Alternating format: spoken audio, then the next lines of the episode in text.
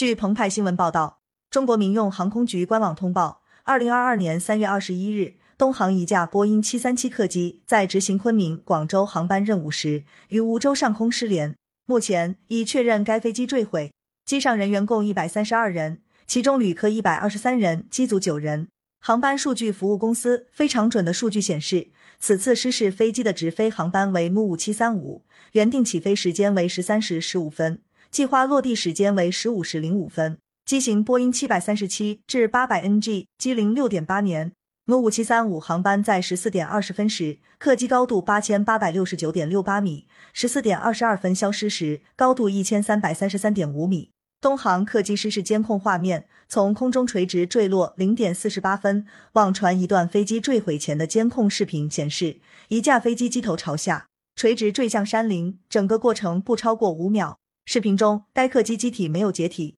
二十一日下午，澎湃新闻核实到，该视频系梧州市北辰矿业有限公司拍摄，拍摄地距离飞机坠毁事发点大概只有一公里左右。我们认为，飞行员已经没有办法再控制飞机的控制面，飞行员的操纵动作。不能改变飞机的姿态。根据视频与数据信息，王亚楠向记者分析，他是中国航空学会航空知识杂志主编。二十一日晚间，他向记者谈到对此次事故的初步分析、救援困难点以及后期调查工作的重点等。据广西消防最新消息，木五千七百三十五坠机地点位于广西梧州市藤县浪南镇莫浪村神堂表附近山林处。目前，最先抵达的救援部队发现客机残骸和碎片。但尚未发现遇难者遗体。二十一日晚，中国东航发布公告称，本次飞机失事的原因在调查中。中国民航局于当日晚间发布消息，各地区各单位要切实加强民航领域安全隐患排查，举一反三，从飞机保养维修情况、飞行天气情况、人员资质、操作技能、空防安全等方面，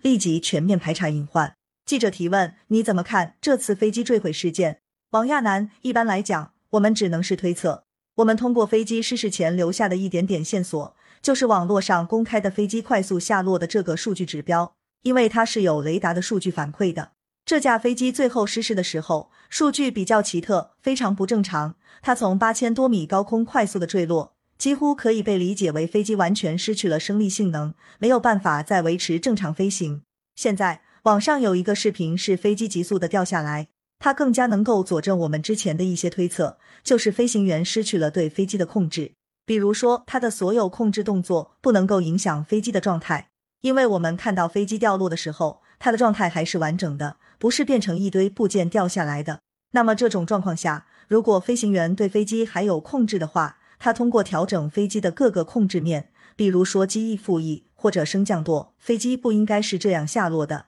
它至少应该是以一个滑翔或者说是斜角度的俯冲来接近地面的。如果说头下尾上直直的冲下来的话，我们认为飞行员已经没有办法再控制飞机的控制面，飞行员的操纵动作不能改变飞机的姿态。飞机如果突然间掉下来，这是一个极不正常的现象。广西藤县坠机事故现场散落的飞机残骸，记者提问：有哪些原因会导致飞机在空中出现问题？王亚楠，一般来讲，飞机在空中出现问题，技术类的问题，往往就是丧失动力或者丧失控制。某种程度上说，丧失控制比丧失动力还可怕。因为飞机如果两台发动机都没有了动力，但是依托它的滑翔能力，飞机仍然可以滑翔很远。它的下降应该是一个很缓慢的态势，而这次失事的飞机高度是急速的下降，几乎就可以被理解为是坠落。那么，我们认为飞行员一定是失去了对飞机的控制。有可能出现了严重的问题，飞行员无法处置这样的险情。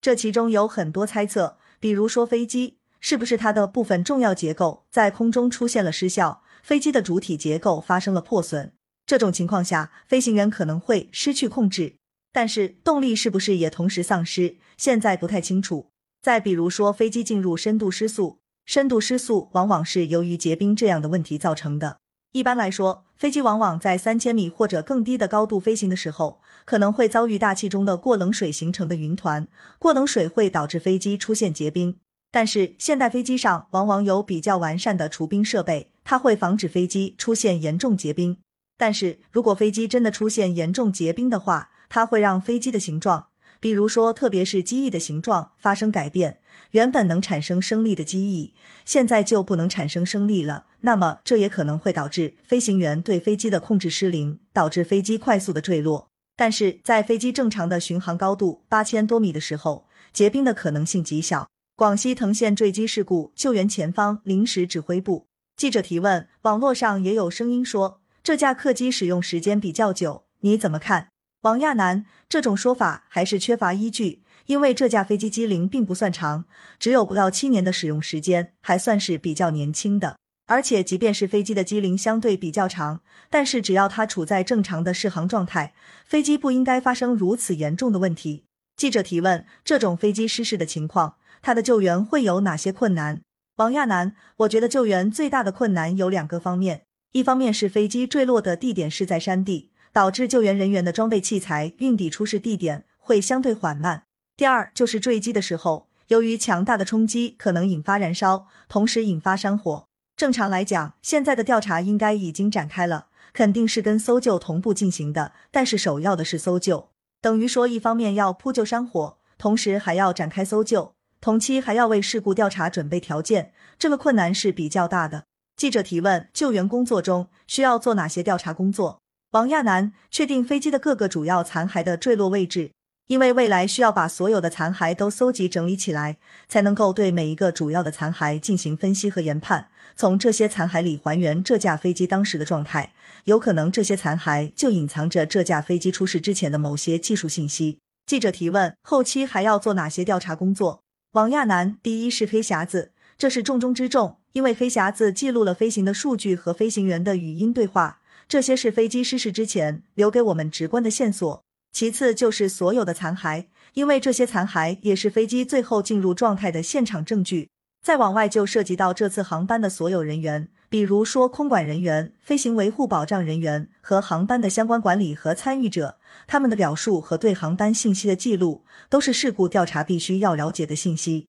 一般来讲，事故调查跟事故搜救会同期展开，民航管理方，也就是民航局就会开始搜集这次航班的技术文件。因为每一架飞机都有自己的档案，这个档案是保存在东航的。那么现在可能管理方就要调阅这些档案，把它们整理起来，为以后的调查准备素材。调查工作由民航局来牵头，相关的各方都会参与，比如东航，甚至是波音公司的相关人员也会参与，因为他们是飞机的制造方，也要为这次的事故调查提供必要的条件。调查针对飞机的制造环节、运营使用环节、维护保障环节。包括运行管理的环节都要调查，才能给出一个最后的结论。调查涉及到所有的要素，因为如果只考虑某一方面的话，有可能找不到原因，要么给出的原因可能不是令人信服的。所以事故调查为什么往往耗时比较长，是因为要全方位的去评价这一次事故所涉及到的所有技术和人为的要素。